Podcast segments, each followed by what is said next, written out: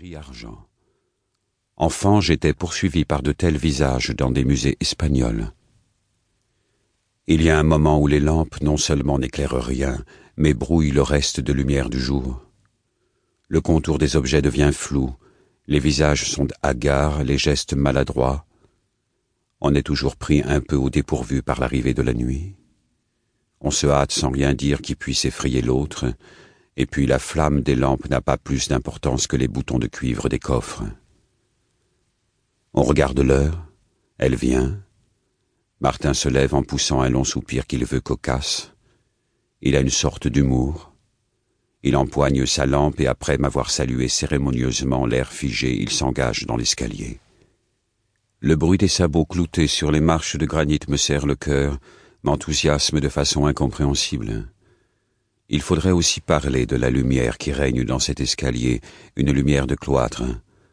J'ai peur qu'un sabot n'accroche une marche, que le rythme se casse. Il me semble que la nuit tomberait d'un seul coup.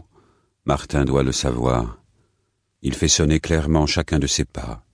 Le bruit décroît lentement, change de ton lorsque Martin traverse la salle des machines, trois coups plus secs sur le carrelage, s'assourdit dans l'escalier de fer qui mène à la chambre de veille et s'éteint. On ne monte pas en sabot dans la lanterne. La lumière de l'escalier est douce toute la journée. Elle entre par d'étroites lucarnes orientées à l'ouest disposées régulièrement à chaque demi-étage. Le soir parfois tout s'illumine. La cuisine n'est jamais claire. On ne peut relever qu'à moitié le panneau de bronze qui protège la fenêtre en cas de mauvais temps. Au-dessous, dans le magasin, le hublot de verre dépoli ne laisse pénétrer qu'un peu de lumière glauque. En bas, il fait noir, entre les cuves à pétrole et les cuves à eau dans la coursive d'entrée. Là se trouve la trappe de fer qui donne dans l'ancienne soute à charbon maintenant noyée, paraît-il. Martin est appuyé contre le montant d'une vitre dans la lanterne et regarde vaguement la mer, bouleversée à l'ouest. Le feu chante. La flamme du foyer que l'on aperçoit sous le brûleur dans un miroir est bleue et fixe. L'optique, immobile encore sous sa housse blanche, le soleil a disparu. Un peu de vent ronfle dans les ventilateurs de la coupole. On remonte le mouvement d'horlogerie. Le poids, qui repose au fond de son puits dans le mur à la hauteur de la cuisine, heurte lourdement la paroi en se redressant au premier tour de manivelle. Dans l'escalier, les pierres s'assombrissent. Il faut que je dorme un peu avant minuit. Des questions vaines. Pourquoi la vue d'une lampe allumée en plein jour glace-t-elle le cœur? Pourquoi suis-je toujours fasciné par le partage des ombres et des lumières? 19 novembre, 0h15 Des écorces d'orange brûlent dans le cendrier juste à la lisière des ténèbres. Le vent est plus fort. Il est venu au sud cet après-midi à l'étal de basse mer. Vais-je continuer à écrire ainsi sans savoir pourquoi? Depuis trois nuits avec ma lampe je veille un mort apparemment. Je me fais des nœuds dans les cheveux jusqu'à ce que, exaspéré, je les coupe.